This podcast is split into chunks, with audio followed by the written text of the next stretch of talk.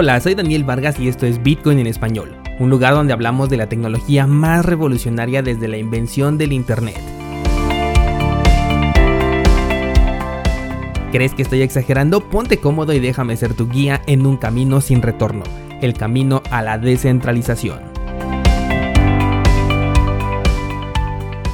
Bienvenidos, hoy es miércoles 16 de septiembre, un día festivo para México porque celebramos el inicio de la independencia de nuestro país, aunque hoy en día pues hay muy poco que celebrar realmente.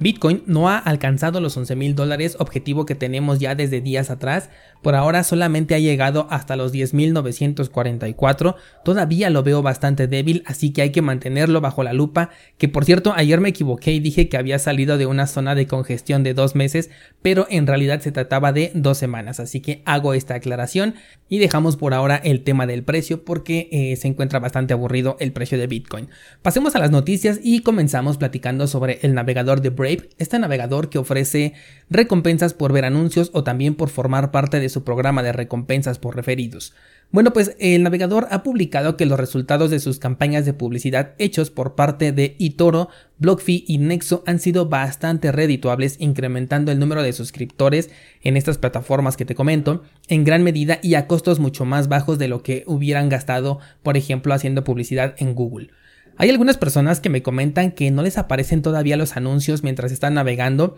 Esto deben de saber que no es todo el tiempo, no es que todos los días tengas que recibir estos anuncios. Obviamente va a depender de que se tengan campañas activas por parte de estas empresas y que se distribuya la publicidad entre todos los usuarios que estamos activos. La otra es que algunos me dicen que sí les salen los anuncios pero no reciben las recompensas. En este caso te voy a sugerir que revises en la configuración el botón de contribución automática porque este viene siempre por defecto activado. Esto hace que tú envíes contribuciones en estas criptomonedas que tú vas recibiendo a las páginas que más comúnmente visitas y pues ahí estarías perdiendo esas recompensas que tú vas recibiendo. En lo personal continúo sin tener absolutamente ningún problema con este navegador, me salen ocasionalmente los anuncios y recibo de manera muy puntual las recompensas. Además, la experiencia que he tenido con el navegador me resulta extremadamente positiva, tanto en el navegador como en mi celular, porque en ambos dispositivos ya lo tengo como navegador predeterminado, de hecho no tengo instalado ningún otro. Lo que sí me parece un poco complicado a futuro es que por ahora casi siempre son las mismas empresas las que se están anunciando, hasta ahora me ha salido, por ejemplo, publicidad sobre Nexo, sobre eToro, sobre Lenovo y alguna que otra de menor renombre, pero siento que si la demanda de anunciantes no incrementa puede bajar el número de anuncios que se nos van a presentar y por ende las recompensas que vamos a estar recibiendo, pues la gente se va a cansar de siempre ver el mismo anuncio aunque le paguen por ello. Además de que la publicidad que muestra es muy como de nicho, porque la gran mayoría estamos relacionados con el tema de las criptomonedas, con excepción en este caso de Coolpit, que es una empresa de ropa interior quien supuestamente incrementó sus ventas en un 500% de acuerdo a, este, eh, a esta publicación que hizo el navegador de Brave.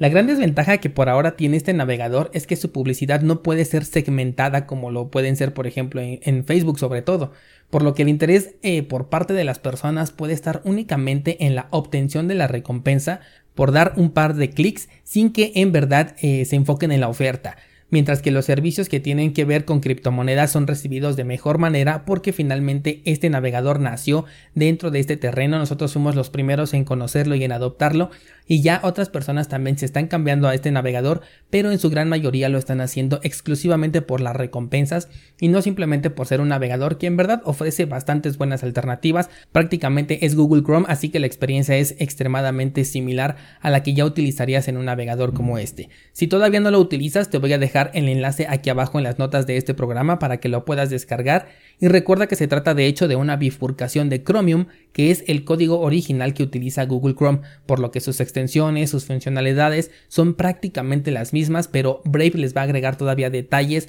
como por ejemplo evitar la publicidad en tus páginas web y esto incluye a YouTube, realizar videollamadas peer-to-peer de forma eh, encriptada, navegar bajo el protocolo de Tor para que tengas una mayor privacidad y por supuesto este tema de las recompensas así que considero que es una excelente eh, herramienta para poder navegar por internet y además aprovechar y ganar algunos cuantos centavos. Bueno, la siguiente noticia va a ser sobre MicroStrategy. Es una empresa de software dedicada a la inteligencia de negocios e informes para las empresas. De hecho, es la mayor empresa de inteligencia de negocios en el mundo y además cotiza en la bolsa de valores nada más para que tengas un contexto sobre esta empresa que probablemente no hayas escuchado anteriormente. Bueno, pues resulta que esta empresa compró 250 millones de dólares el pasado mes de agosto para poder respaldar el valor de su dinero, pero lo compró en Bitcoin, convirtiendo entonces a esta criptomoneda en su principal reserva de valor del tesoro. Este es un enorme paso para la adopción institucional, pues esta empresa está demostrando la confianza que tienen en el activo digital y también que se está preparando para aquello que venimos esperando desde hace poco más de un año, que es la caída de los mercados. Michael Saylor, que es el CEO de MicroStrategy, comenzó, comentó perdón, lo siguiente. Esta inversión refleja nuestra creencia de que Bitcoin es la criptomoneda más ampliamente adoptada del mundo, es un almacén de valor fiable y un atractivo activo de inversión con un potencial de apreciación a largo plazo más que la posesión de efectivo. Esta decisión que se tomó también tuvo un impacto positivo en las acciones de esta empresa, las cuales han incrementado un 5% desde la publicación de esta decisión, que como bien dice su CEO, apenas fue el primer movimiento. Y esto se ha confirmado de que realmente era el primer movimiento porque la SEC ha confirmado el día de ayer una nueva compra por parte de esta empresa que asciende a 16.796 bitcoins que equivalen, al menos al momento en el que se publicó la nota, a 175 millones de dólares, por lo que ahora tienen en su poder 38.250 bitcoins. Ya son una ballena. El CEO ha hecho pública esta información y afirmó que todavía pueden comprar más Bitcoin en el futuro. Esta sin duda es una noticia muy buena para el sector porque comenzamos a ver cómo ya las empresas privadas están confiando en Bitcoin como reserva de valor, algo que ya hemos venido platicando desde hace mucho tiempo y que todavía muchos economistas de la vieja escuela aún están negando a contraevidencia. Como ya lo hemos dicho, el precio de Bitcoin apenas supera los 100 días por encima del valor de 11 mil dólares, por lo que estar en territorio negativo en este momento con una inversión en Bitcoin es bastante complicado para los poseedores de Bitcoin y esto a su vez lo convierte en una reserva de valor aún con las fuertes caídas que hemos visto no solamente desde 2018 sino también el pasado 12 de marzo del presente año cuando ocurrió el crash más fuerte que ha tenido el sector de las criptomonedas y del cual se recuperó en tan solo mes medio. La siguiente noticia es sobre una serie de páginas phishing que están buscando hacerse pasar por la famosa cartera de Exodus y que al colocar esta palabra directamente en el buscador de Google aparecían por encima de la página oficial del proyecto,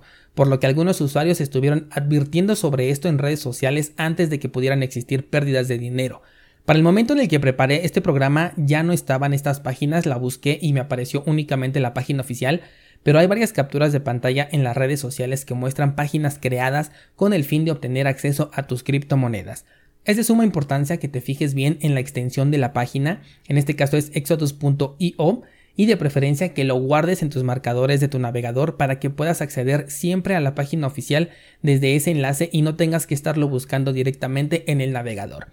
La seguridad de tus criptomonedas es un tema muy importante porque como es un sector que, bueno, no, ya no es tan nuevo, pero muchos de sus usuarios sí lo son y esto hace que resulte ideal para los estafadores que pueden aprovecharse de cualquier fallo o cualquier confusión para poder hacerse con tus criptomonedas. Recuerda que tienes disponible cursosbitcoin.com diagonal seguridad para que puedas aprender las medidas necesarias para reducir el sector de ataque al mínimo posible con tus criptomonedas. Lo siguiente que vamos a platicar es algo de lo que me enteré eh, ya de última hora antes de grabar este episodio, y es que han incrementado la dificultad para poder acceder al dólar en Argentina. El cepo cambiario del que ya eran víctimas los argentinos se ha visto incrementado y las medidas que se están tomando buscan, en palabras del presidente del Banco Central, desalentar la compra de moneda extranjera por parte de sus residentes.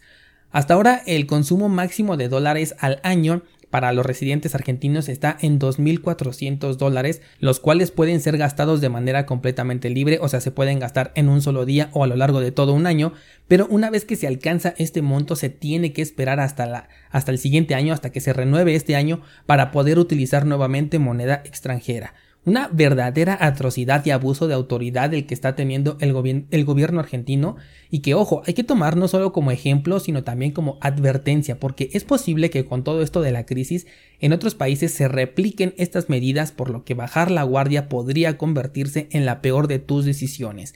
Este sin duda es un ataque a la libertad de las personas con respecto a su propio dinero, que esto les sirva de ejemplo a quienes aún confían en sus instituciones bancarias y sus gobiernos porque siempre van a actuar en beneficio de ellos sin importar las consecuencias que puedan traer para las personas. En este caso en particular el acceso a DAI, que es la criptomoneda estable, o a cualquier otra moneda estable de hecho del sector de las criptomonedas, en lugar del dólar es altamente de ayuda. Si bien saben, yo no soy partidario de ninguna moneda estable, al menos eh, para almacenamiento a mediano plazo, pero es posible que en situaciones extremas como estos casos sí que tengan un caso de uso, aunque en lo personal, si a mí me pidieran una sugerencia, me atrevo a decir que es mejor tener Tether, TrueUSD o Binance USD antes de tener la criptomoneda eh, supuestamente descentralizada de DAI. Esa es mi opinión, pero tú puedes elegir cualquiera de las, de las criptomonedas que, que son estables. Hace poco también les compartí por Instagram que Binance estaba permitiendo comprar criptomonedas a usuarios de Argentina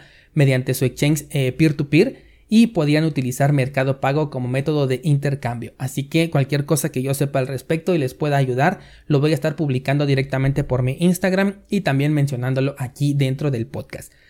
Por último, quiero agregar un comentario sobre Ethereum y es que me he dado cuenta que los incentivos para los mineros están incrementando de manera exponencial con todo esto que hemos venido viendo de las finanzas descentralizadas, saturando la red y llevando las comisiones a las nubes. Esto me ha hecho pensar que los mineros podrían ofrecer una especie de resistencia a la hora de migrar a Ethereum 2.0 que se supone que va a traer un protocolo de prueba de participación, por lo que podrían llegar a generar una bifurcación de esta moneda afectando todavía más a este proyecto.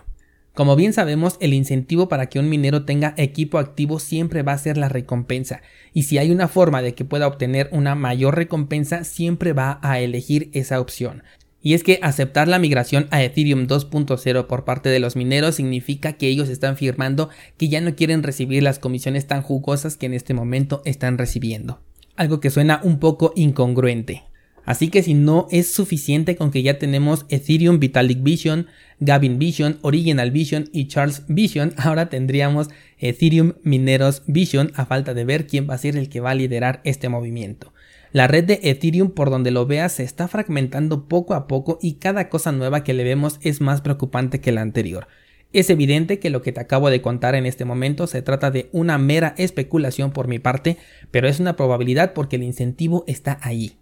Y bueno, pues hasta aquí el episodio de hoy con buenas y malas noticias. No olvides seguirme en Instagram para mantenerte actualizado día con día y sintonizar Bitcoin en español mañana a partir de las 5 de la mañana.